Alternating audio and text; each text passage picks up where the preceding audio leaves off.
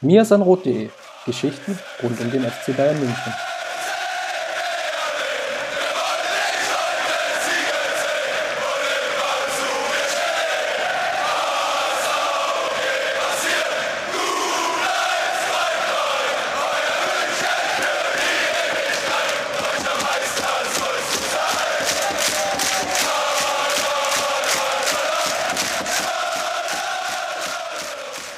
Servus und herzlich willkommen zum Mir sein Rot Podcast, Folge 240. Wir gehen mit großen Schritten auf die 250 und ich kann schon versprechen, dass wir heute wieder eine picke-packe volle Sendung haben.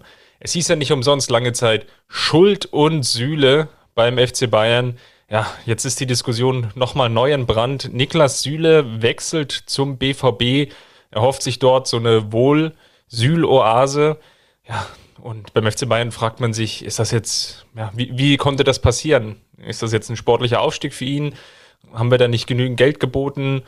Passt das eigentlich für uns? Ich glaube, das müssen wir heute noch mal ein bisschen aufarbeiten. Und ansonsten wollen wir natürlich auch über Manuel Neuer sprechen und ja, auch last but not least natürlich auch das Spiel gegen Leipzig. Also Sendung wieder ganz, ganz voll. Mein Name ist Christopher Ramm und ich mache das Ganze heute nicht alleine, sondern wieder mit dir, Justin Graf. Grüß dich. Servus, Chris. Ja, bin ich mal gespannt, in wie vielen Wortspielen wir uns heute wieder sühlen.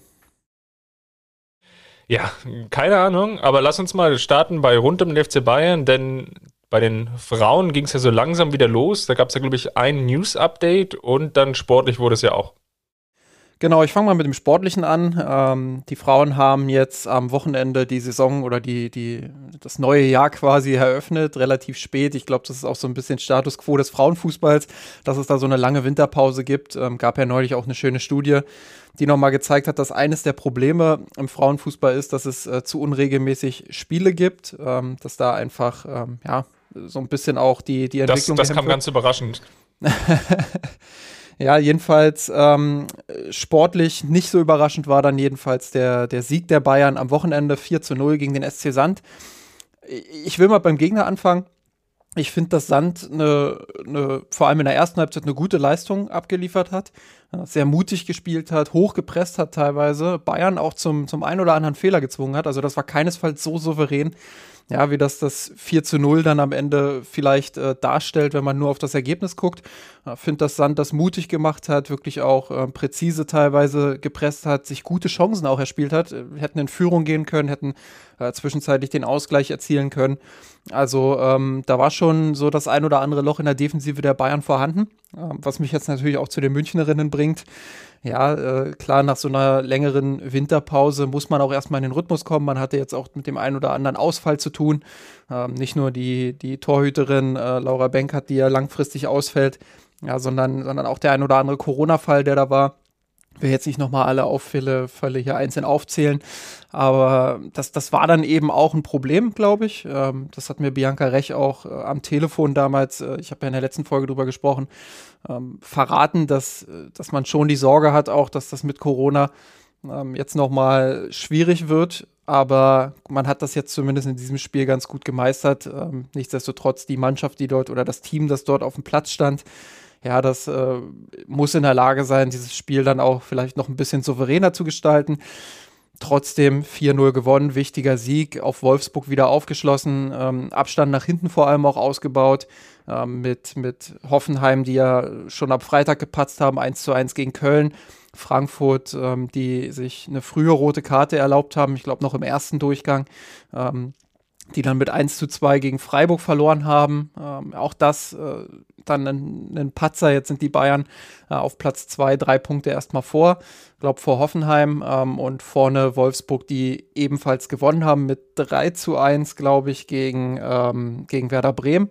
Bedeutet, dass Wolfsburg weiterhin Tabellenführer ist mit einem Punkt Vorsprung auf die Bayern. Also das bleibt spannend da oben. Ähm, bisschen schade fast aus, aus ja, objektiver oder neutraler Perspektive ähm, dass, dass Hoffenheim und Frankfurt jetzt so ein bisschen Federn gelassen haben, aber das war auf längere Sicht, glaube ich, absehbar. Dafür sind die Bayern und Wolfsburg einfach noch zu stark, aber es kommen ja noch die Champions League Phasen und ähm, da kann es gut sein, dass zumindest Frankfurt äh, oder Hoffenheim dann nochmal ja, ein bisschen rankommt. Also ich glaube, es bleibt spannend in dieser Liga und ähm, das, das lohnt sich auf jeden Fall weiter zu beobachten. Dann kommen wir zur News, die du schon angesprochen hast. Ich glaube, viele werden es schon mitbekommen haben, hat ja auf Social Media auch ähm, die Runde gemacht. Die Bayern Frauen werden ihr Champions League Heimspiel gegen Paris Saint-Germain im März, glaube ich, ähm, gegen, äh, ja, gegen Paris, habe ich gerade gesagt, werden sie in der Allianz Arena spielen. Das ist äh, ja, ein großer Schritt, glaube ich. Es ist das erste Mal, dass die, dass die Frauen äh, ihr Spiel in der großen Arena absolvieren werden. Man hat sich halt bisher immer so ein bisschen dagegen gesträubt, hat auch aus dem Team heraus immer wieder Stimmen gehört, ja, wo es dann darum ging, hm, ob wir das wirklich wollen, wissen wir nicht, weil am Ende kommen dann vielleicht nur 5000 und, oder 3000 und äh, die wirken natürlich am Campus deutlich, deutlich intensiver, weil das Stadion kleiner ist, als wenn sich das in der Allianz Arena dann eben verläuft. Ich glaube, jetzt kommt es wirklich auch darauf an, dass der FC Bayern nicht nur diesen Schritt geht, sondern dass er jetzt auch in den nächsten Wochen kontinuierlich das immer wieder bewirbt, sich Dinge einfallen lässt um die Leute dann wirklich auch ins Stadion zu holen. Natürlich je nachdem, wie es die Corona-Bestimmungen zulassen. Aber wir haben ja jetzt aktuell auch erlebt, ähm, dass die Grenze wieder auf 15.000 hochgesetzt wurde, zumindest für die Allianz Arena. Ähm, das kann durchaus sein, dass sich das bis März dann nochmal anhebt. Es kann auch sein, dass es sich wieder verschlechtert. Aber ähm, ich glaube, das muss jetzt die Aufgabe sein, das kontinuierlich zu bewerben, sich wirklich Dinge einfallen zu lassen, wie man ins Marketing gehen kann, wie man die Leute dort ins Stadion holen kann ähm, und darf sich vielleicht auch ein bisschen mehr einfallen lassen als bei der Impfkampagne, als man gesagt hat, hey, hier, hier, ihr kriegt eine kostenlose Bratwurst oder so. Wobei, vielleicht reicht das ja schon, um die Leute ins Stadion zu holen. Ich weiß es nicht. Der FC Bayern muss das auf jeden Fall jetzt ähm, anpacken. Ich glaube, es reicht nicht jetzt nur, ähm, ja, das zu erwähnen, sondern, sondern man muss da jetzt kontinuierlich dranbleiben. Und ähm, es ist ein großer Schritt. Meine Information ist, dass man den auch gegangen ist, weil es im Champions League Viertelfinale dann erstmals schon den, den VAR gibt und die Technik in der Allianz Arena einfach vorhanden ist und am Campus nicht. Das ist äh, sicherlich auch ein Faktor, der damit reingespielt hat. Aber ja, wir schauen mal, wie sich das entwickelt und ich hoffe, dass äh, die Hütte voller ist als nur mit 2.000 oder 3.000 Menschen. Positiver könnte man es natürlich verkaufen, dass man sich da am großen FC Barcelona orientiert hat der jetzt ja auch fürs Champions League-Spiel, glaube ich, ins Camp Nou gegangen ist und die Hütte dort ausverkauft gekriegt hat. Also ja. Ja, das, das ist, äh, das ist sicherlich klar. Also wenn man nach Spanien guckt, wenn man nach England guckt, die sind weiter. Da muss man bloß die, die ZuschauerInnen-Rekorde sich anschauen. Ich glaube, in England liegt der Rekord, oh, lass mich lügen, 75.000, 80.000 oder so äh, im Wembley-Stadion. Das war, glaube ich, 2019, als die englische Nationalmannschaft gegen Deutschland gespielt hat. Ähm, in Spanien wird jetzt ein neuer Rekord aufgestellt. Der alte Rekord lag äh, zwischen, der datiert, glaube ich, auch aus 2019, auch Barcelona gegen Atletico, meine ich. Ähm, da waren es, glaube ich, irgendwie 65.000 oder so und den werden sie jetzt toppen gegen Real Madrid. Man muss aufpassen mit diesen Quervergleichen, weil in anderen Ländern sind sie einfach weiter, was diese Entwicklung angeht. Äh, das betrifft nicht nur den Fußball, sondern, glaube ich, auch gesamtgesellschaftliche Aspekte. Und ähm, deshalb muss man schon auch gucken, ähm, ja, dass man, dass man hier jetzt langsam die ersten Schritte geht. Deshalb ist das gut. Wolfsburg hat sich ja vor den Bayern auch schon dazu entschieden, dass die Frauen ähm, in, im Wolfsburger Stadion spielen, äh, wo sonst, sonst die Männer immer tätig sind. Ähm, also auch das, äh, ja, da, da, entwickelt sich was, aber man muss es eben auch kontinuierlich angehen und nicht immer nur zu Anlässen und äh, wenn es sich mal ergibt, sondern wirklich dann auch kontinuierlich dranbleiben ähm, und sich überlegen, wie kriegen wir denn die Leute ins Stadion, wie können wir vielleicht langfristig mal dahin kommen, wo der FC Barcelona gerade ist. Und ich glaube, da kann man sich beim FC Barcelona ausnahmsweise mal wirklich ähm, auch was abschauen, anschauen und abschauen. Ähm, ja, die, die machen das seit Jahren relativ gut, ähm, haben auch viele Kampagnen gemeinsam gefahren, also Männer- und Frauenteam gemeinsam. Ähm, das, das ist schon sehr vorbild, vorbildlich, was da passiert. Und da merkst du auch, dass alle dahinter stehen. Ähm, will nicht sagen, dass das beim FC Bayern nicht so ist, aber ich glaube, dass man in Deutschland da noch Aufholbedarf hat.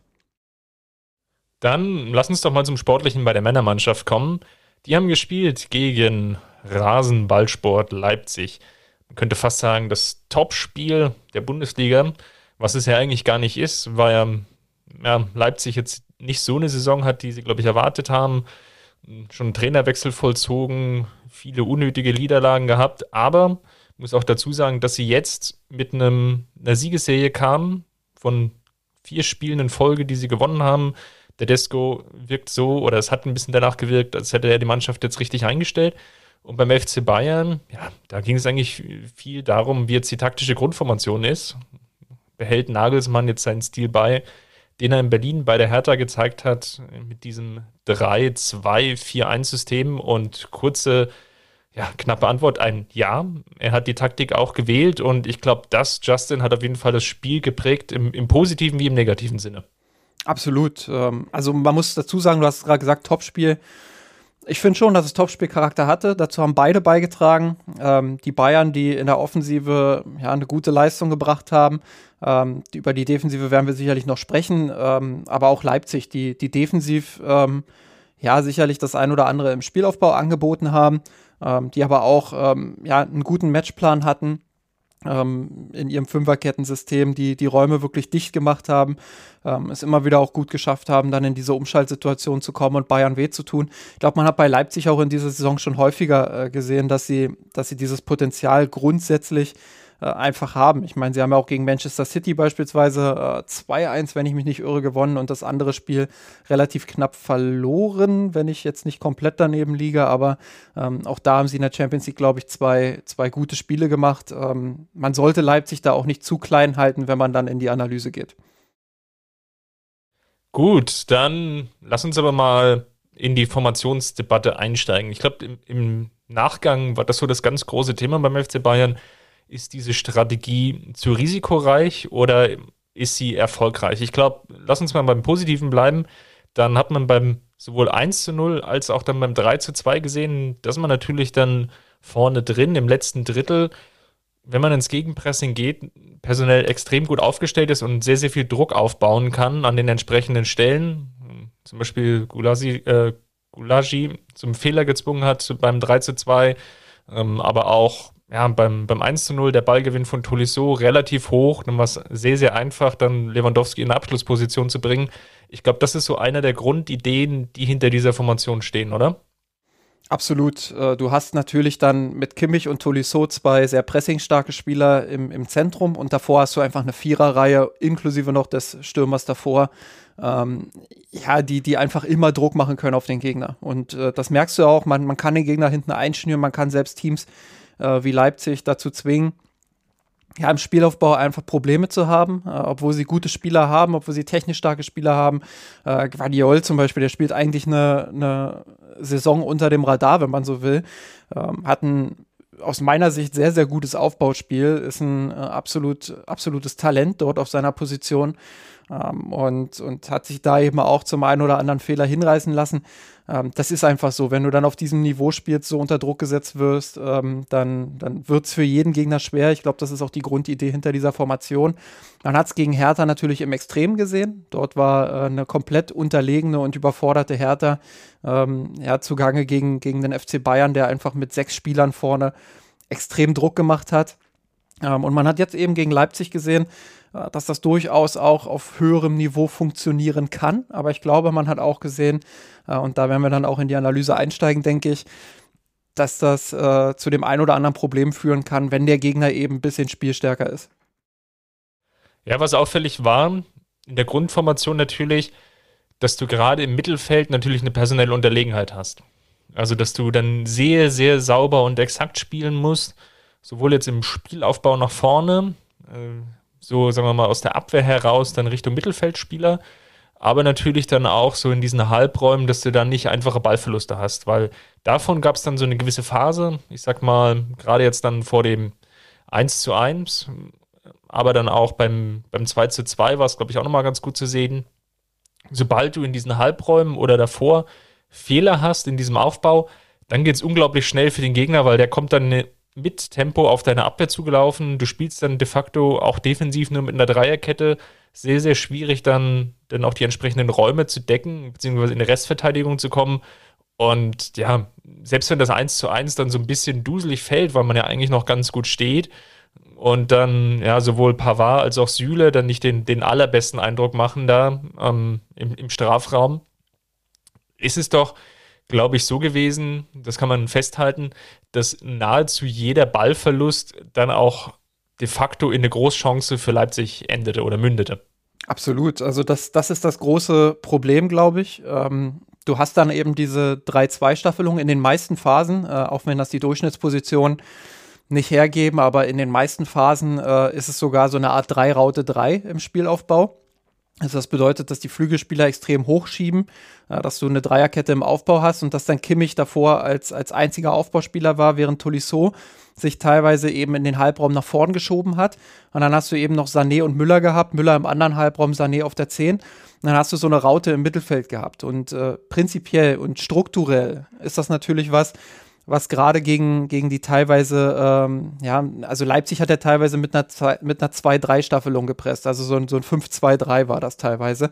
Manchmal auch ein 5-4-1, aber wenn sie ein bisschen höher angelaufen sind, war es eben dieses 5-2-3.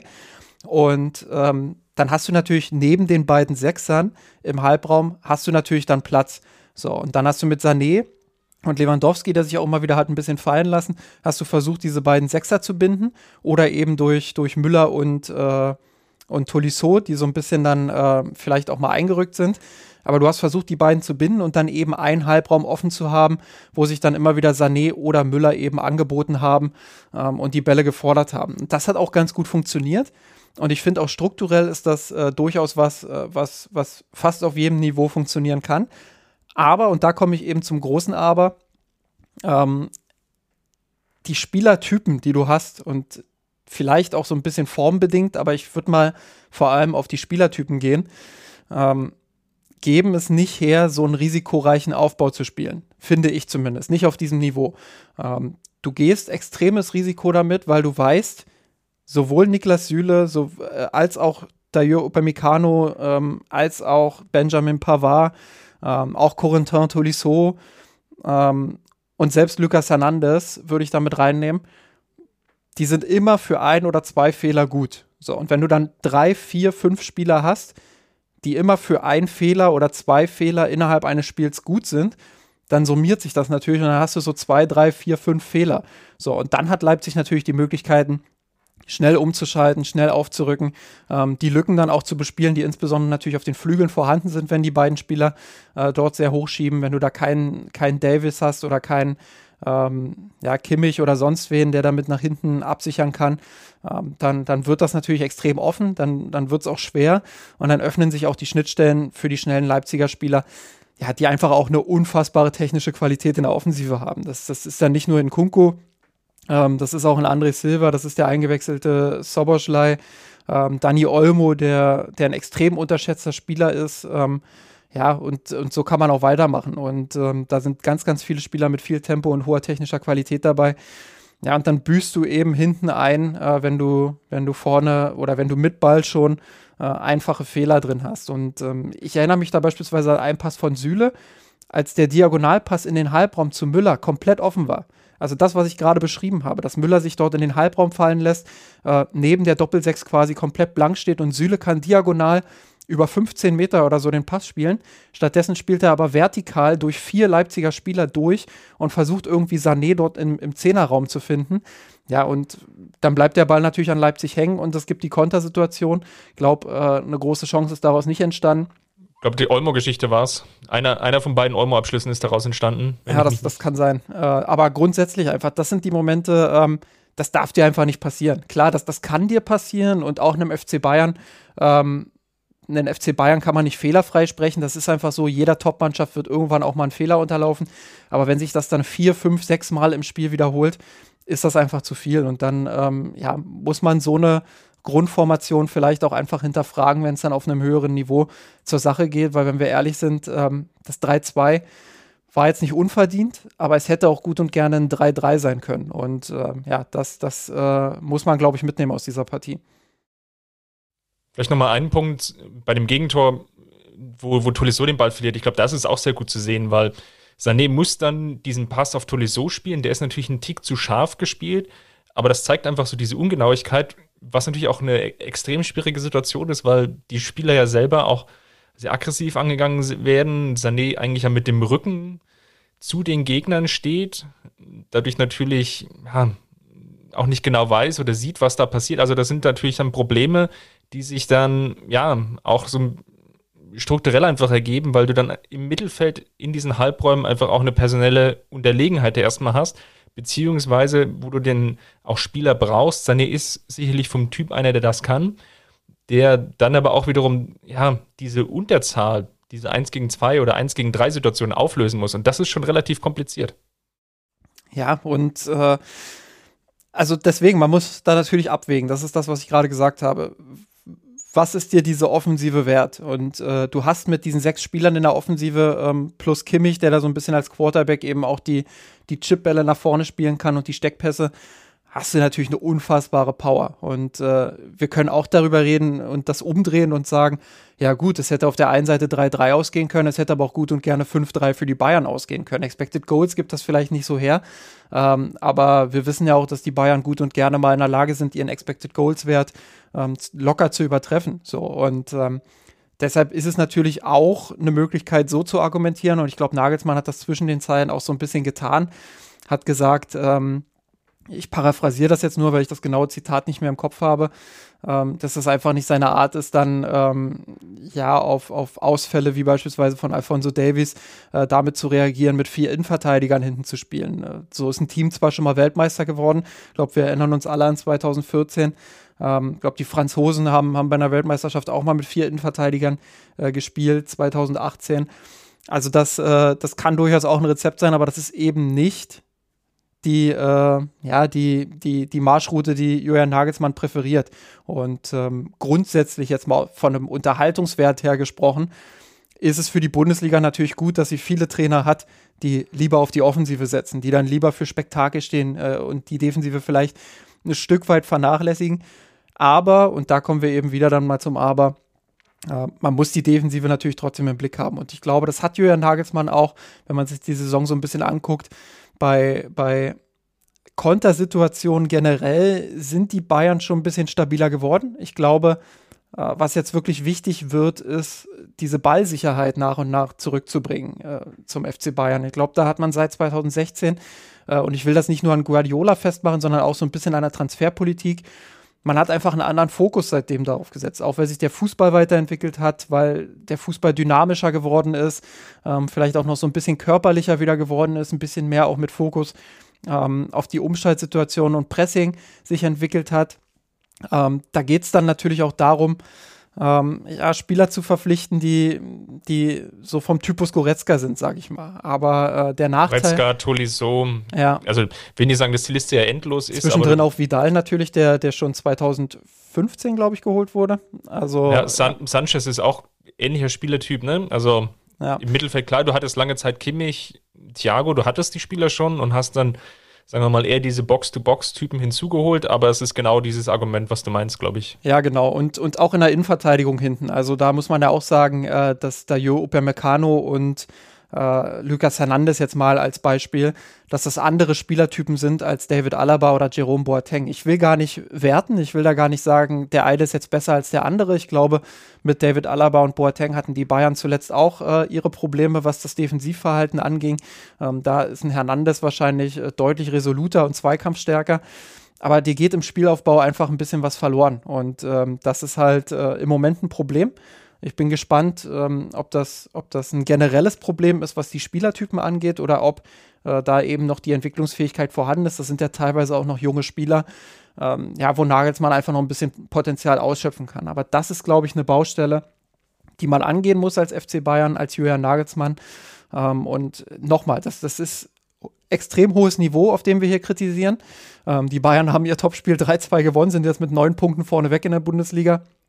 Aber ähm, es ist eben auch Teil des FC Bayern, dass dieses extrem hohe Niveau eben äh, immer auch der Anspruch ist. Und da muss man dann, glaube ich, äh, so ein bisschen auch den Finger in die Wunde legen und mal schauen, ähm, ja, wie, wie kann man das eigentlich verbessern?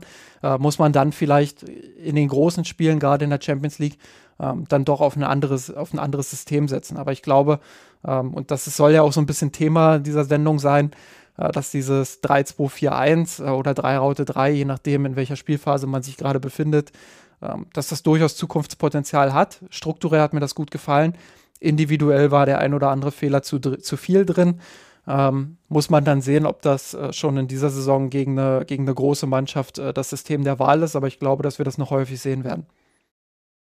Das leitet eigentlich ganz gut über auf die Frage, wenn wir das System eigentlich weitersehen, jetzt mit der Verletzung von Manuel Neuer. Er ist jetzt am Knie operiert worden. Unterschiedliche Berichte sagen, er fällt so zwischen drei bis sechs Wochen aus. FC Bayern hat sich da hier sehr bedeckt gehalten, hat dann nur von mehreren Wochen gesprochen, womit eigentlich klar ist, dass er die Champions League oder zumindest das Hinspiel verpasst. Das Rückspiel findet dann in, glaube ich, fünf Wochen statt von jetzt an. Ist also theoretisch möglich, ist aber keine Garantie, wenn man jetzt bei diesen vier bis sechs Wochen bleibt. Dazwischen liegt dann noch die ein oder andere schwere Aufgabe mit Frankfurt und Leverkusen auf dem Weg, aber gleichzeitig eben jetzt auch in An- und Abführungsstrichen auf dem Papier zumindest leichtere Gegner mit Bochum und äh, Fürth als die Aufsteiger. Und du hast es jetzt schon angesprochen, in der Bundesliga ist man ja ohnehin jetzt neun Punkte weg. Nichtsdestotrotz, ja, Champions League K.O.-Phase wird er fehlen. Und ich sag mal so, das System profitiert natürlich davon, dass du mit Neuer ja tendenziell ja schon nochmal einen Aufbauspieler hinten drin hast. Und da ist jetzt die Frage, wird Julian Nagelsmann jetzt an diesem System beibehalten oder wird das ähm, wird er festhalten mit dieser neuen Verletzung? Das ist jetzt so die Frage, die sich mir ähm, dann vor allem gestellt hat. Oder wird er jetzt dann doch wieder umstellen, weil natürlich jetzt Sven Ulreich jetzt vielleicht im Vergleich zu Manuel Neuer jetzt nicht der ganz so pressing-resistente beziehungsweise auch aufbaustarke Torhüter ist?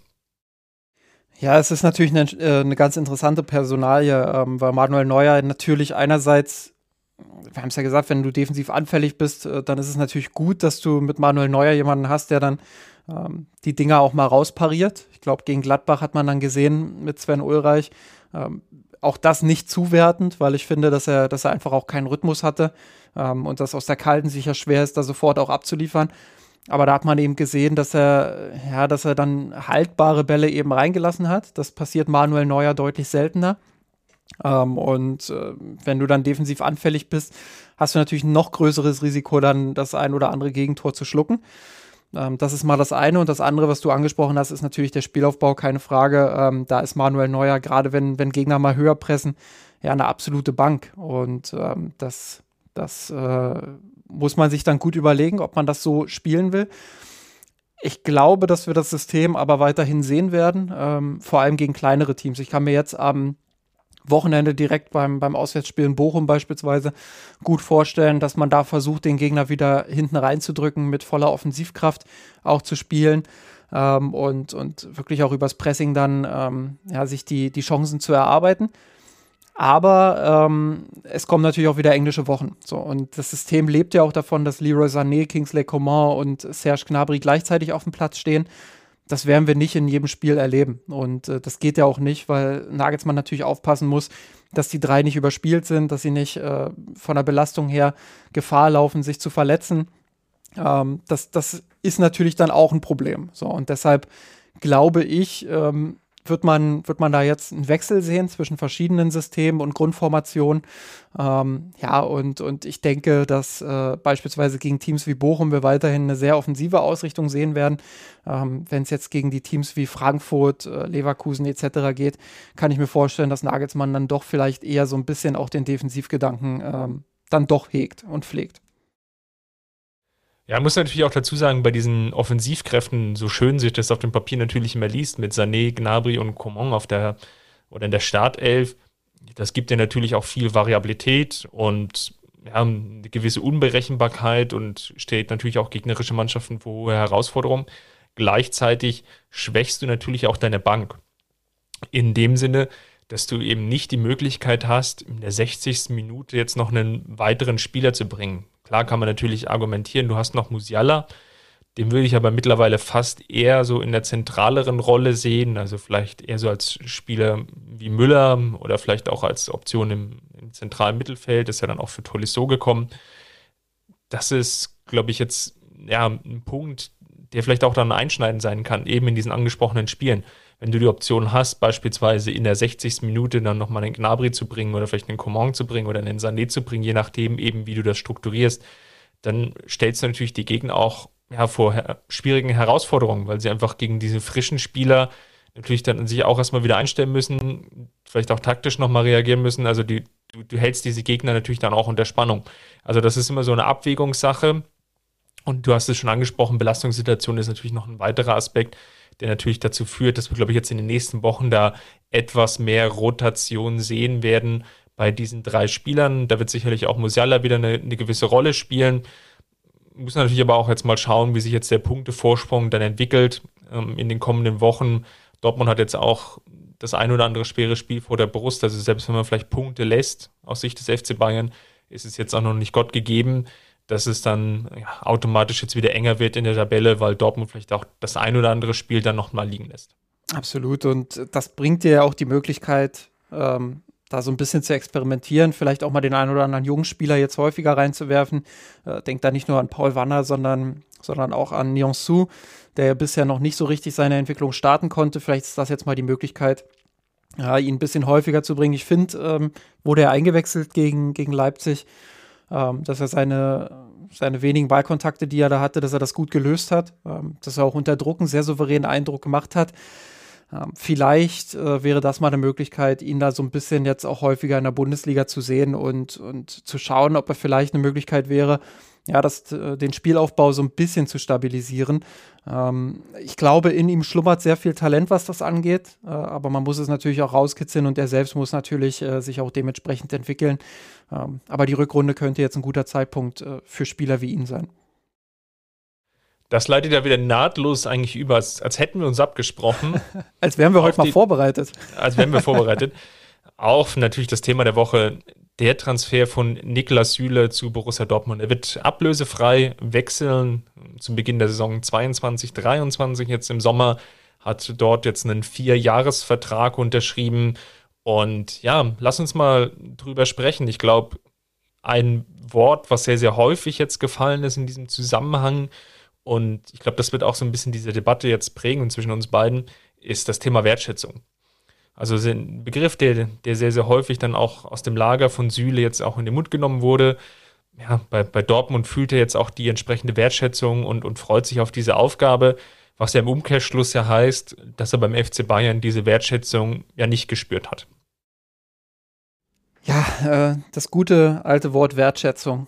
Ähm, für mich ja im Profifußball mittlerweile äh, das, das Unwort des Jahrzehnts, wenn man so will. Ähm, weil, also, das, das wird ja häufig äh, aus, einer, aus einer sehr seltsamen Perspektive auch diskutiert. Ähm, sobald jemand in dieser Gesellschaft viel verdient und äh, wirklich auch gut lebt, ähm, wird so getan, als wäre jede Entscheidung gegen seinen Arbeitgeber ähm, eine monetäre Entscheidung. Das mag auf Einzelfälle sicherlich zutreffen, ähm, aber ich glaube, auch reichen Menschen sollte man zugestehen können, ähm, dass sie auch noch andere Bedürfnisse haben und dass es ihnen eben sicherlich auch, aber nicht nur darum geht, wie viel sie verdienen, sondern auch welches Verhältnis sie vielleicht zu ihren, zu ihren Bossen haben, ähm, wie, wie gewertschätzt sie sich fühlen im Sinne von, ähm, wie oft spiele ich auf einer, auf einer Stammposition, ähm, ja, wie, wie komme ich mit meinen Teamkollegen klar, jetzt mal von, außerhalb des, des Fall Süles, aber ganz allgemein gesprochen. Da gibt es ja viele, viele, viele verschiedene Dinge. Wie, wie wohl fühle ich mich in der Stadt? Ähm, wie, fühl, wie fühle ich mich, ähm, ja, auch angenommen bei den Fans vielleicht?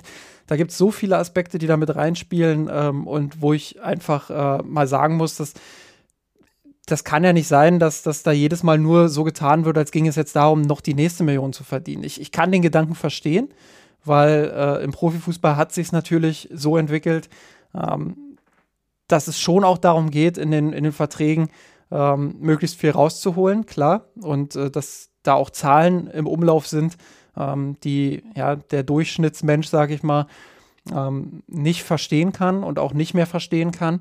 Ähm, aber man muss vorsichtig sein, glaube ich, wenn man, wenn man so tut.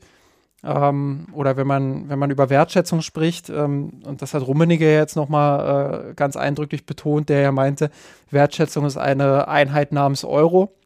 Ähm, das sehe ich einfach nicht so. Ich finde, auch einem Niklas Süle sollte man zugestehen, ähm, dass er unter Wertschätzung ja, womöglich auch einfach was anderes versteht. Und ich glaube, der Wechsel zu Borussia Dortmund, unabhängig davon, und da werden wir auch gleich drüber reden, ähm, wie man das sportlich sieht. Der Wechsel zu Borussia Dortmund zeigt für mich, dass es eben nicht hauptsächlich um das Finanzielle ging, weil dort wird er, äh, ja, da kann ich auch verschiedene Medienberichte bestätigen, weil ich äh, die gleiche Information habe.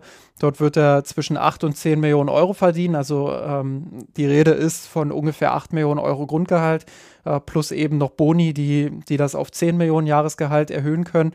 Ähm, das ist was, was er beim FC Bayern auch bekommen hätte. So, und ähm, was man jetzt auch gelesen hat in den Medien ist ja, dass er von Top-Clubs wie dem FC Bayern oder auch den englischen Clubs ähm, mehr gefordert haben soll, also so 12 bis 15 Millionen. äh, während er bei Borussia Dortmund gesagt hat, äh, okay, das ist euer Maximum, ähm, das akzeptiere ich. Und ich muss sagen, äh, diesen Gedanken, den finde ich fast schon wieder erfreulich ähm, weil das eben zeigt, dass es ihm da nicht nur ums Geld geht, sondern auch darum, welche Rolle nimmt er im Team ein, ähm, ja, wie, wie gehen die Bosse mit ihm um. Ähm, und da kann ich ihn schon nachvollziehen, wenn er sagt, äh, er hat sich vielleicht nicht zu 100% gewertschätzt gefühlt. Ähm, einfach deshalb, weil immer wieder auch öffentlich Aussagen getätigt wurden, ähm, weil immer wieder ähm, ja auch nach Verletzungen ähm, der FC Bayern nicht so zu ihm gestanden hat, wie er es vielleicht bei anderen Spielern getan hat. Ähm, ja, und, und weil er eben immer seine Rolle gesucht hat. Und da haben wir auch schon häufig jetzt im Podcast drüber diskutiert. So richtig unumstrittener Stammspieler war er halt nie bei den Bayern. Er hat jetzt die acht das meisten, ist, ja. die acht meisten genau. Minuten. Er, er, sucht immer wieder seine Position, spielt mal rechts, mal in, äh, da auch mal halb rechts, mal halb links, aber so eine richtig feste Rolle hat er halt nicht. Er ist so ein bisschen der Lückenfüller das ist genau der Punkt, den ich vielleicht jetzt bei dem Begriff Wertschätzung, da würde ich gerne nochmal dabei bleiben, auch nochmal den Ring werfen würde. Er ist jetzt viereinhalb Jahre beim FC Bayern gewesen und ja, ich glaube, man hat ihn damals als Talent verpflichtet, als Spieler mit Perspektive. Und wenn man aber jetzt mal drauf schaut, wie die Innenverteidiger-Pärchen eben aussahen, dann war es eben über diese kompletten, jetzt viereinhalb oder dann ja auch fast fünf Jahre, eigentlich immer so, ich will nicht sagen, dass er das fünfte Rad am Wagen war, aber er war so die, die Nummer drei und hat, wie du es ja gerade, glaube ich, schon sicher richtig beschrieben hast, immer seine Position gesucht. Und er war auch nie der unumstrittene ja, Nummer eins Spieler in der Abwehr, sondern da gab es eigentlich immer andere. Sei es jetzt einen Jerome Boateng und einen Mats Hummels, als die dann beide da waren, dann ist Hummels gegangen und dann war Süle auch nicht der, der, der Nachfolger Nummer eins per se, sondern dann hat sich ja, Davis sehr, sehr gut entwickelt. Das hat Alaba in die Innenverteidigung gedrängt. War Süle eigentlich auch schon wieder hinten dran. Wenn man jetzt mal drauf schaut, Champions League, Alaba, Boateng war eigentlich immer das Duo, was gespielt hat. Also ich will, will jetzt nicht sagen, dass er jetzt kein, kein, kein Stammspieler per se war, ähm, wie du es ja jetzt auch schon von den Nummern gesagt hast. Er war ein sehr, sehr wichtiger Spieler, aber er war jetzt nicht die Nummer eins in der Innenverteidigung. Und wenn man jetzt mal überlegt, ah, jetzt zu dieser Saison, jetzt sind alle ja weg. Alaba ist weg, Boateng ist weg, Hummels ähm, schon länger weg. Ja, Martinez können wir jetzt da ruhig nochmal in den Ring schmeißen, um, um einfach nochmal einen weiteren Namen zu nennen, weil der auch häufiger in der Verteidigung gespielt hat. Aber schwamm drüber. Was dann passiert ist, er, ist, er kriegt immer noch nicht diesen Spot, sondern der FC Bayern verpflichtet mit über Meccano ja einen neuen Spieler, der natürlich aufgrund der Ablösesumme während der Corona-Zeit ja eigentlich gesetzt ist. Und das ist natürlich auch jetzt ein Druck, mit dem jeder auch nicht ganz so gut umgehen kann. Ähm, ich sage jetzt nicht, dass das jetzt bei Süle per se der Fall ist, sondern das ist natürlich jetzt einfach generell in diesem Sport, in diesem Teamsport, der aber auch, aus sind wir mal ehrlich, ja, einzelnen Individualisten besteht, ja, immer unterschiedlich, wie, wie die darauf reagieren. Und der FC Bayern ist natürlich jetzt auch gepolt, und das hat ihn ja auch so erfolgreich gemacht in den letzten zehn Jahren, dass er sich da ganz, ganz selten zurückgelehnt hat. Dass es da auch für diesen Begriff Wertschätzung ganz, ganz wenig Raum nur gab. Sondern jeder dieser Spieler und, und, und seien sie noch so verdient, und da kann man eigentlich jetzt auch fast die letzten 20 Jahre zurückgehen, gerade bei der Stürmerposition, und das haben wir auch schon das eine oder andere Mal angesprochen, gab es immer wieder diese Punkte, dass dann auch radikal gestandene Leistungsträger abrasiert wurden. Sei es ein Giovanni Elba, sei es jetzt vielleicht ein Mario Gomez, sei es jetzt dann ein Mansukic, der ja, bei dem Champions League-Sieg mitgeholfen hat. Das kannst du im Mittelfeld so weiterführen und das geht natürlich auch auf der Abwehrposition so. Und jeder dieser Spieler kann damit anders umgehen. Ich glaube auch, um noch ein weiteres Beispiel einfach mal in den Raum zu werfen, weil wir jetzt ja letzte Woche auch darüber gesprochen haben, hört da gerne ruhig nochmal rein. Auch eine Manuel Neuer wird nicht so oder war nicht super begeistert, dass der FC Bayern dann einfach jetzt mal einen ja, Alexander Nübel verpflichtet hat, der als, als großes, hoffnungsvolles Talent gilt oder galt. Und ja, der natürlich dann auch entsprechend Spielzeit gefordert hat da war Manuel Neuer natürlich nicht happy darüber. Und das zeigt da einerseits natürlich auch, wie der FC Bayern dann immer wieder Druck auch auf averivierte Spieler aufbaut. Ähm, und natürlich aber auch zu schauen, ja, gibt es denn da nicht was Besseres? Ich, ich, das, das hat positive und negative Seiten. Und ja, ich glaube, bei Niklas Süle war es jetzt einfach der Punkt, dass es an der Stelle jetzt nicht so 100% funktioniert hat. Und vielleicht noch einen weiteren Aspekt, den hast du gerade schon angesprochen, den würde ich auch noch gerne mal in den Raum werfen. Ja, diese Aussage von Karl Rummenigge ist natürlich so ein Punkt, den haben wir jetzt bei Niklas Süle, glaube ich, in Persona schon sehr, sehr häufig gesehen, wo es natürlich auch so Richtung sein Körpergewicht ging und sein Fitnesslevel. Und der beim FC Bayern natürlich auch sehr, sehr häufig vorkommt, dass viel Druck oder Kommentare, Einflüsse in diesem Riesenunternehmen, und das ist es ja mittlerweile, ja nicht mehr ja, direkt erfolgen, sondern dass du ja viel nur noch aus diesen Medien erfährst. Und dass es natürlich auch ja sehr, sehr groß ist. Und ja, der ein oder andere von euch arbeitet ja auch zum Beispiel in einer relativ kleinen oder größeren Firma. Das macht auch einen Unterschied. Und natürlich kann es auch so sein, dass du dich sehr, sehr wohl fühlst. Und ich nehme jetzt mal bewusst diesen Vergleich, wo ich weiß, dass er hinkt. Es ist natürlich was anderes, als wenn du für einen Laden mit 300.000 Mitarbeitern arbeitest und da vielleicht einfach nur ja, der, der graue Fleck auf der grauen Tapete bist. Oder ob du eben einer von vielleicht 40, 50 Leuten in einem mittelständischen oder kleineren Unternehmen bist, wo, wo du alle deine Kolleginnen kennst. Und das ist vielleicht auch so ein Punkt. Und trotzdem ähnlich verdienst. Genau, und trotzdem ähnlich verdienst, der, der jetzt für Niklas Süle in Persona sehr, sehr ansprechend war. Unabhängig jetzt davon, ne, was, was da hinten rauskommt. Natürlich ist jetzt vielleicht bei einem großen Unternehmen das, was du daraus erzielst oder was daraus wird oder das, das Gut, was du produzierst oder die Leistung, die du erbringst, kann eine ganz, ganz andere sein, als das, was jetzt vielleicht bei Dortmund, ne, um den Vergleich zu ziehen, dann rauskommt, auch, auch sportlich gesehen.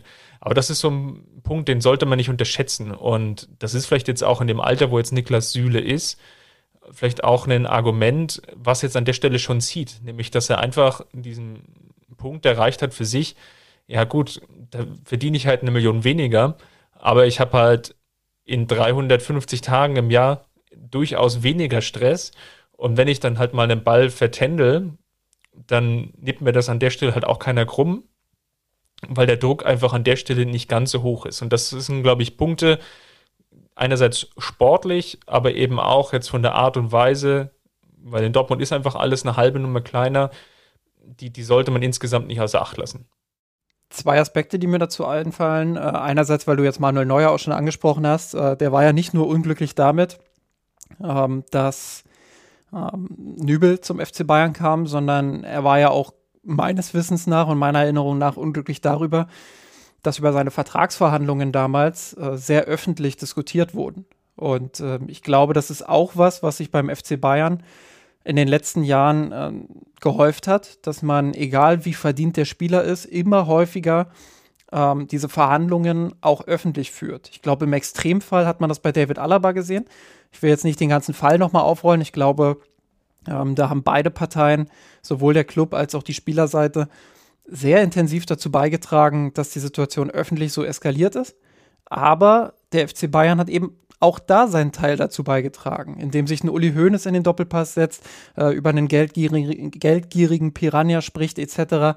Ähm, das, das sind Dinge, die sind aus Sicht des FC Bayern einfach komplett unnötig. So, und ähm, der Beraterauftritt jetzt von Volker Struth beim Doppelpass ähm, am vergangenen Wochenende war ja prinzipiell auch nur eine Reaktion darauf, dass Karl-Heinz Rummenigge sich dazu genötigt gesehen hat, warum auch immer, in der Öffentlichkeit über Niklas Süle zu sprechen. Und ähm, ja, ich weiß nicht, ob Struth sich dort in den Doppelpass gesetzt hätte, ähm, wenn der FC Bayern ruhig geblieben wäre und wenn da eben nicht diese, diese komischen Interviews geführt worden wären, ähm, wo man einfach Niklas Süle dann öffentlich auch ein Stück weit abgewertet hat. Und natürlich kann ein Berater sowas dann auch nicht stehen lassen. Und ähm, deshalb finde ich das Verhalten des FC Bayern dahingehend schon auch schwierig. Man, man hört dann auch immer wieder, das ist, das ist eigentlich immer wieder derselbe Prozess, wenn ein Spieler zögert zu verlängern oder wenn, äh, wenn ein Spieler ähm, ja, unzufrieden ist,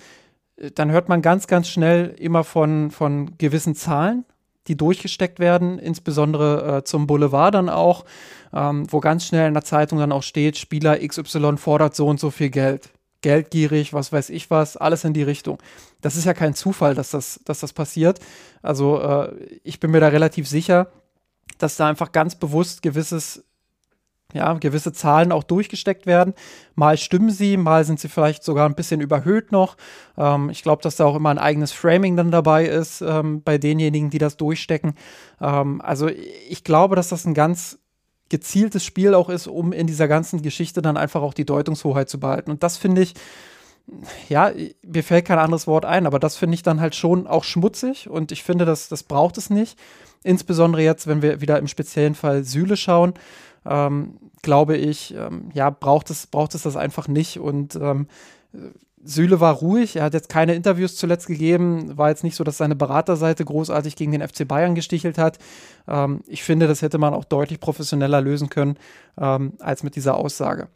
So, und der zweite Aspekt, äh, den ich noch nennen wollte, ist, aus der Perspektive Süle wird ja jetzt gern gesagt, ah ja, er geht jetzt, und das spielt auch so ein bisschen auf unseren Titel jetzt an, äh, er geht so ein bisschen in die Wohlsühl-Oase äh, nach Dortmund. Ich glaube, du hast recht in dem Sinne, dass der Druck da natürlich kleiner ist, ähm, keine Frage. Er wird dort auch, ähm, ja, es im Konkurrenzkampf vielleicht ein bisschen einfacher haben, Stammspieler zu werden.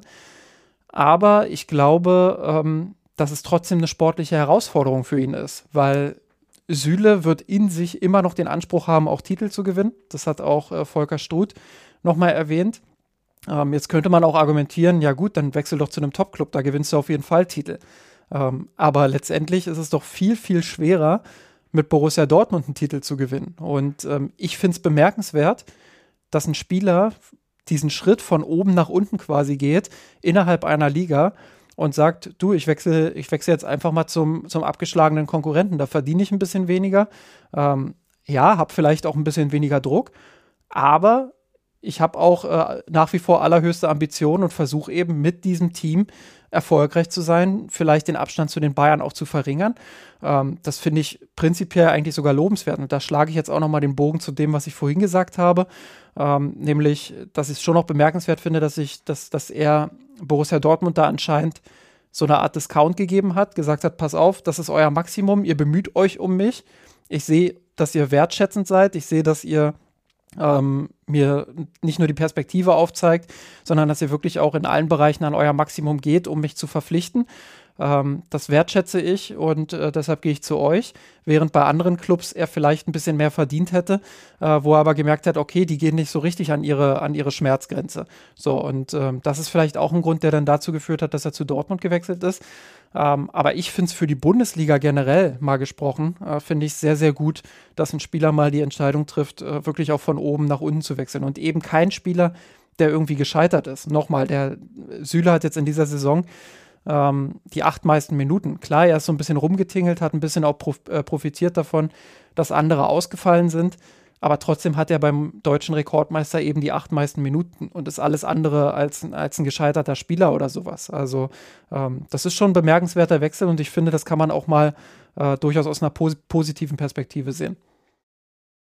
Dann vielleicht noch ein Satz zum Sportlichen, wo ich dich nochmal festnageln will. Ich habe mir mal die Mühe gemacht und auf die Tabelle geschaut Dortmund hat jetzt natürlich bedingt auch durch die fünf Gegentore am Wochenende 36 Gegentore. Wenn man das jetzt hochrechnet, auf 34 Spiele würden sie bei 58 Gegentoren die Saison landen. In der letzten Saison waren es 46 Gegentore, immerhin auch noch zwei mehr als der FC Bayern, der ja mit 44 schon für den Meister außergewöhnlich viel, viele Gegentore hatte.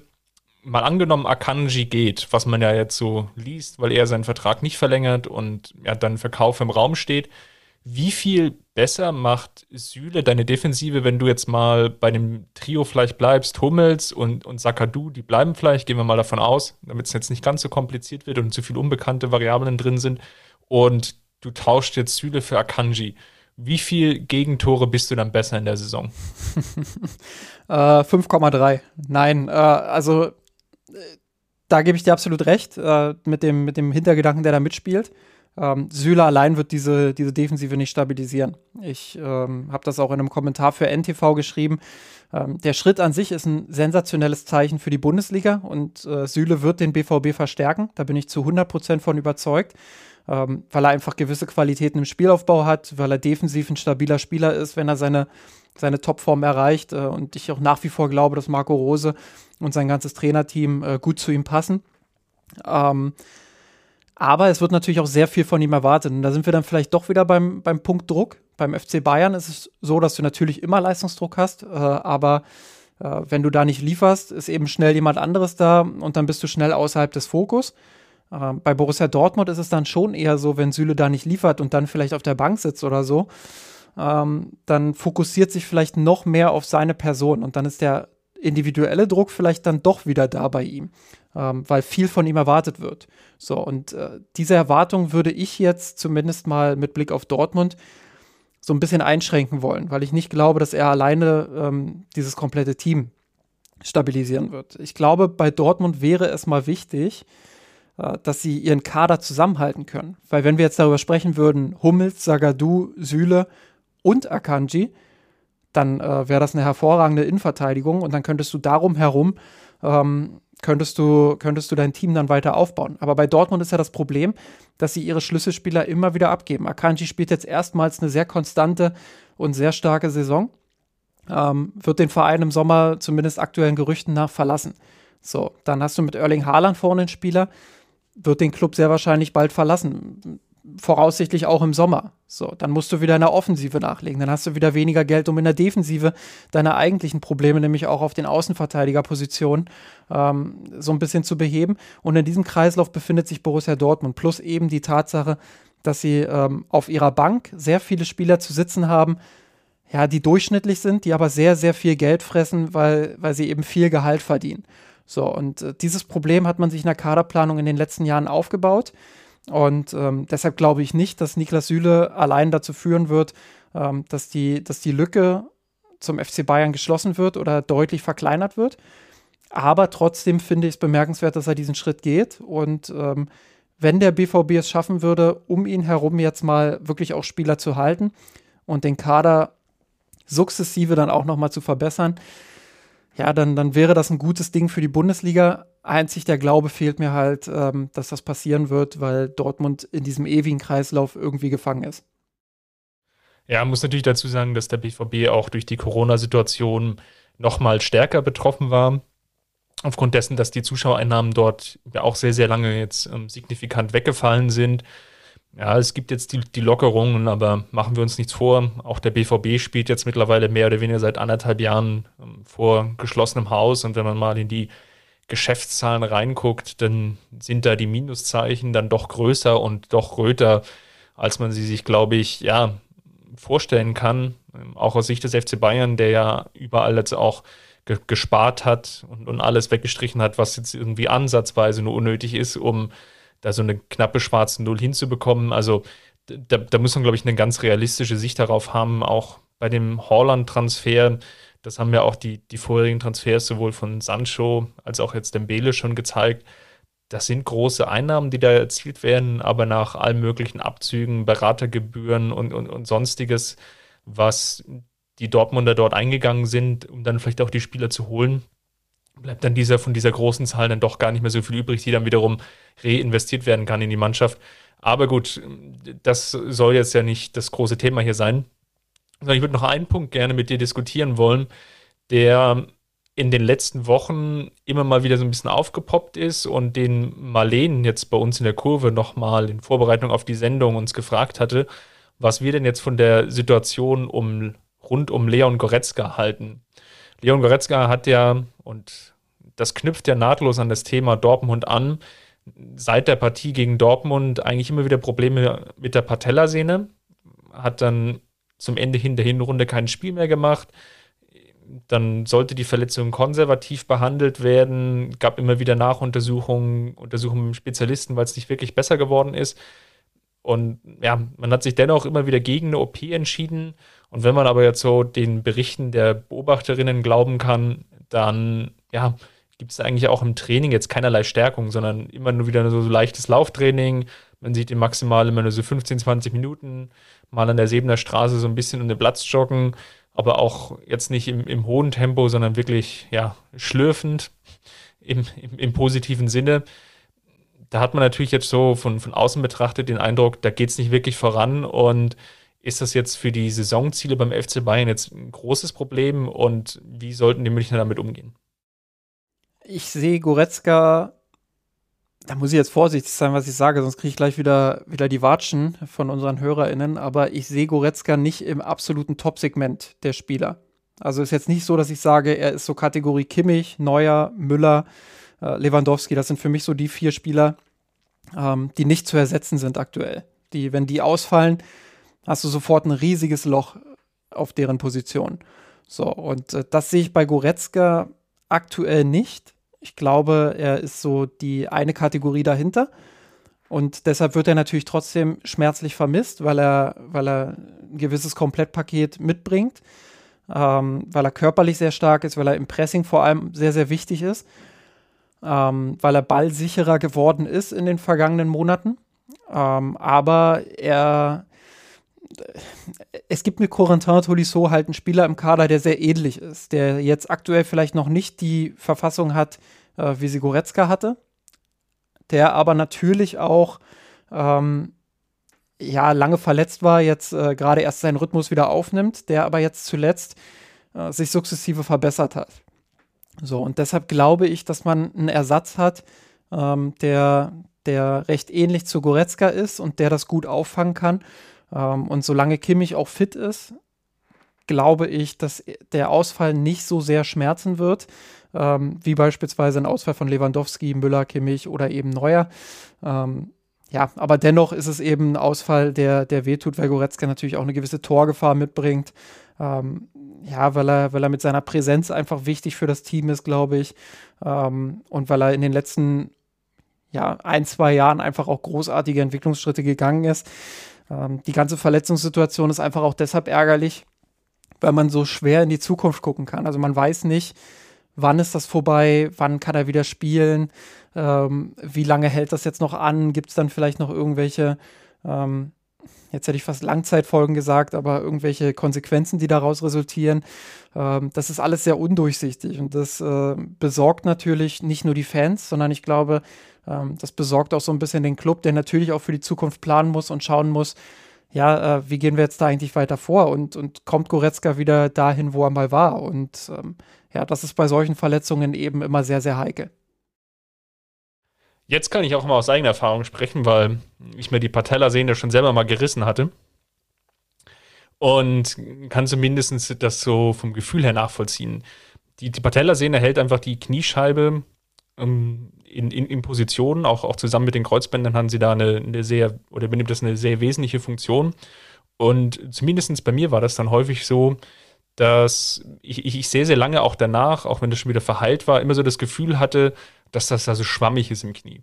Also ähm, bin ja ein sehr passionierter Läufer und das ist eigentlich un unglaublich unangenehm gewesen, schon so nach einer Viertelstunde, 20 Minuten, ähm, wenn man einfach das Gefühl hat, ja, das Knie, das ist eigentlich nur so Wackelpudding. So, und wenn ich das Ganze jetzt nochmal potenziere und auf den Profisport übertrage und dann auch auf den Kontaktsport, der ja Fußball einfach auch ist, dann stelle ich mir das schon sehr, sehr kompliziert und schwierig vor.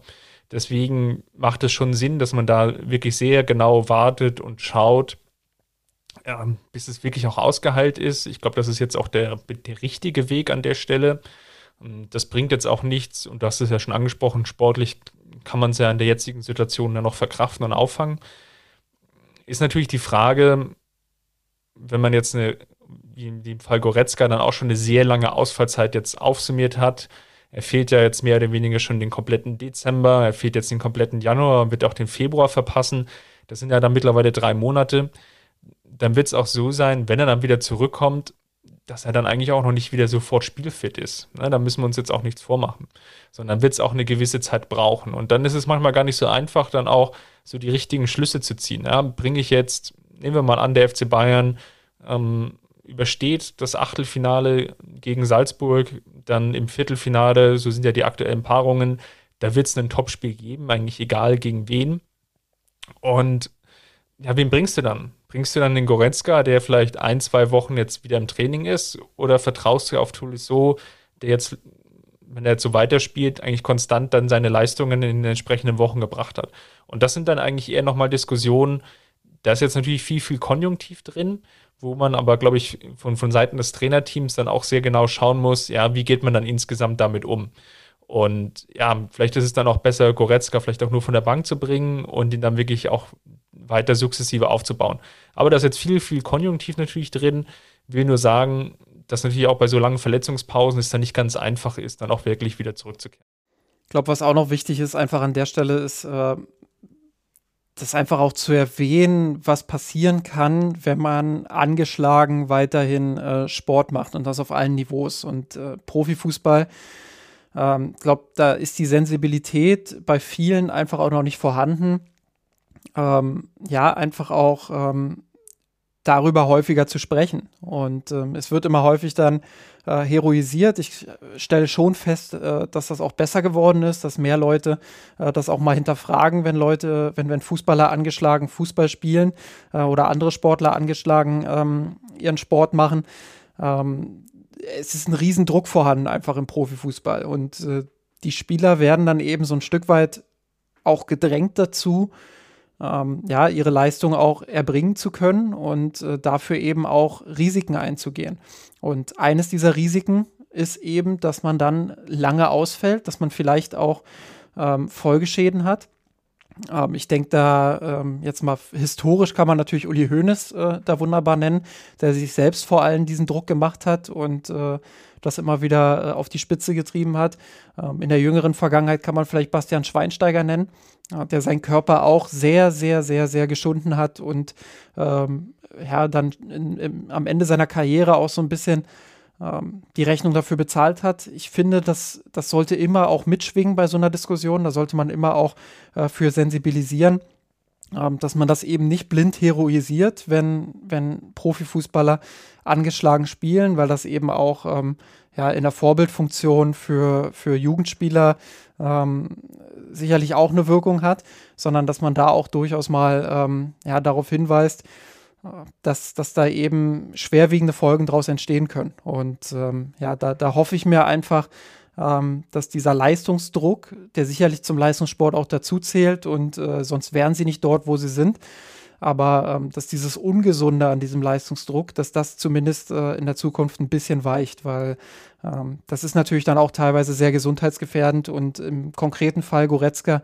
hatte man ja zugegeben, dass er gegen Dortmund damals im, im Hinspiel ähm, angeschlagen gespielt hat ähm, und ja, die Pause danach quasi in Kauf genommen wurde. Dann zum Abschluss unseres Podcasts, und da will ich dich jetzt nicht entlassen, und dieser kleine Seitenhieb, der ist mir, den, den vergönnst du mir hoffentlich. Wer ist denn dein Superfood oder Fastfood der Woche? Ach ja, äh, bin jetzt so gut durch den Podcast gekommen, äh, ohne diese, diese diese schmutzigen Analogien hier. Jetzt trittst du auch noch nach. Das äh, ist natürlich sehr, sehr schockierend. Ja, du kannst es dir aussuchen.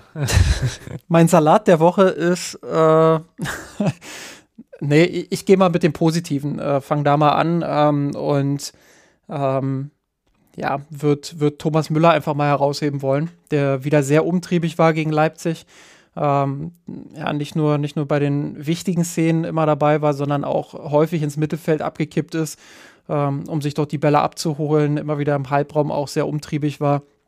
Ähm, und einfach ein sehr, sehr starkes Spiel gegen Leipzig gemacht hat, ähm, weshalb ich ihn auch nach wie vor zu den vier Spielern zähle, äh, die im Kader äh, unersetzlich sind. Mein Superfood der Woche ist ähm, Corentin Tolisso haben wir jetzt im, im Leipzig-Teil schon angesprochen, war jetzt auch ein bisschen in der Diskussion um Goretzka nochmal mit drin. Wenn er natürlich so die Leistung abruft, ja, eigentlich hätte man nach dem Spiel gleich sagen müssen, Hassan, ruf jetzt beim Berater an und egal welche Zahl er nennt, unterschreibt das Ding. Weil jetzt mal abseits von diesem kleineren Fehler beim 1 zu 1, wobei der Pass von Sané schon sehr, sehr scharf gespielt war und gar nicht so, so einfach zu verarbeiten, super Pressing-Momente immer wieder drin gehabt, ähm, sehr aktiver Posten gewesen, sehr überlegt auch in der Ballverteilung.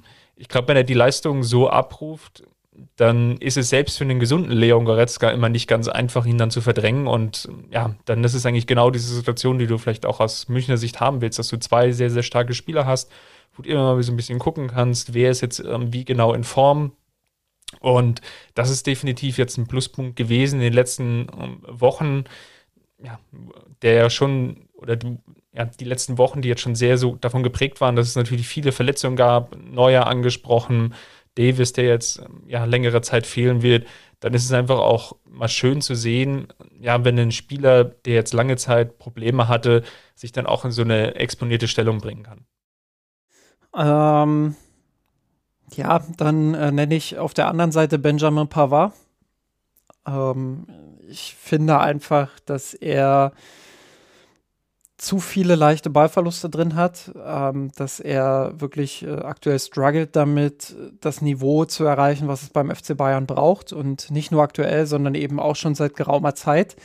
Ähm, wir haben ja eine sehr gute Debütsaison von ihm erlebt.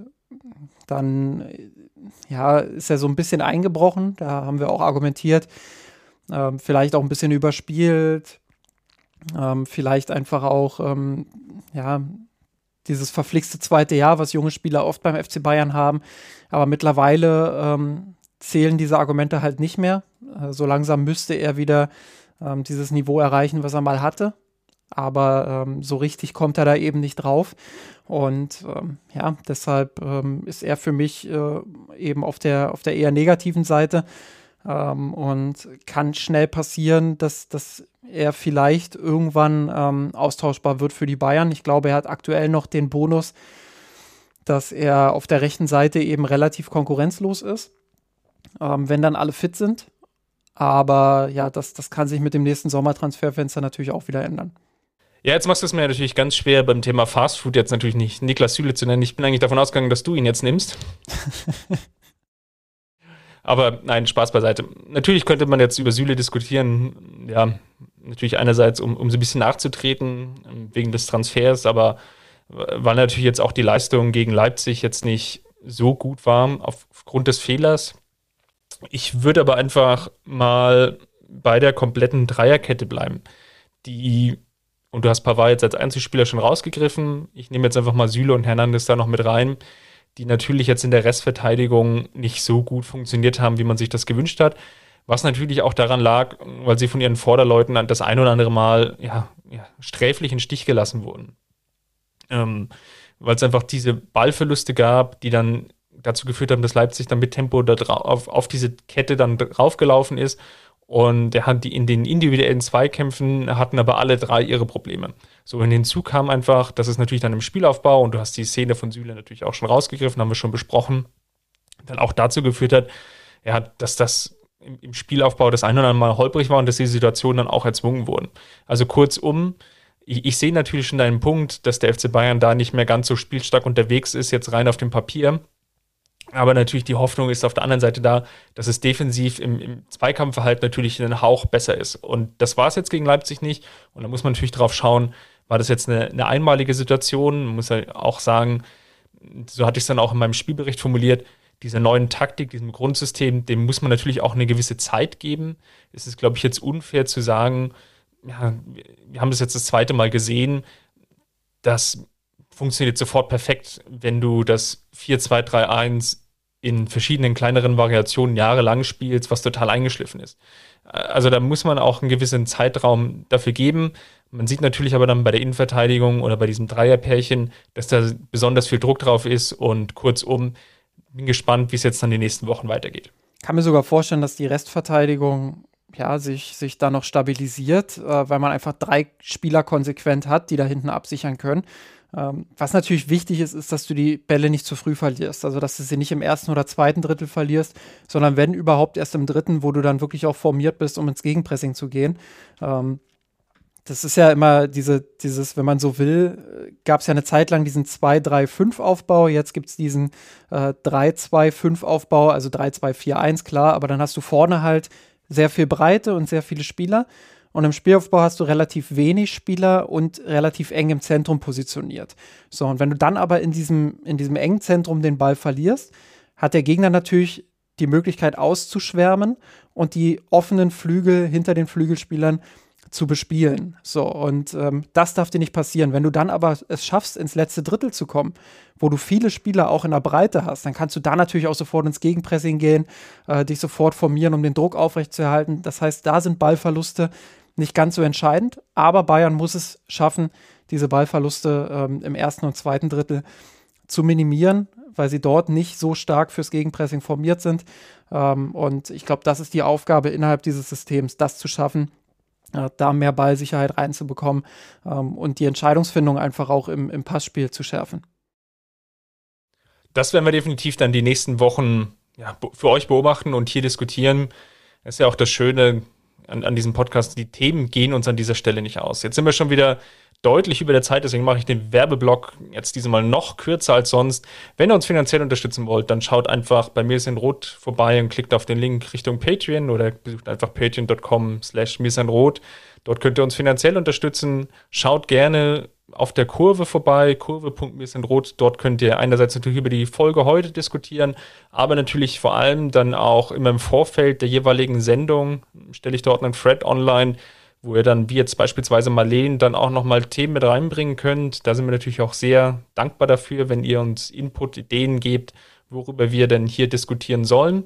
Und last but not least, ja, schreibt uns gerne ruhig auf Twitter, at mirsanrot.de und ja, schaut ruhig mal auf der Seite vorbei. Dort hat Alex jetzt nochmal einen Artikel, den ihr ja auch hier aus dem Podcast kennt, nochmal über Süle geschrieben. Und da wird es auch dann noch das ein oder andere Goodie dann in den nächsten Wochen geben. Schaut da ruhig mal vorbei und ja, bleibt uns ansonsten gewogen. Vor allem bleibt gesund nach wie vor. Und bleibt mir nur noch zu sagen, vielen Dank, Justin.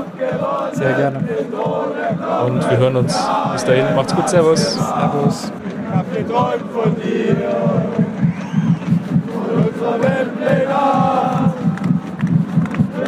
Kampf gewonnen, den Thron erklommen, der Haien hat's gemacht. Ich hab geträumt von dir, von unserer Weltpläne.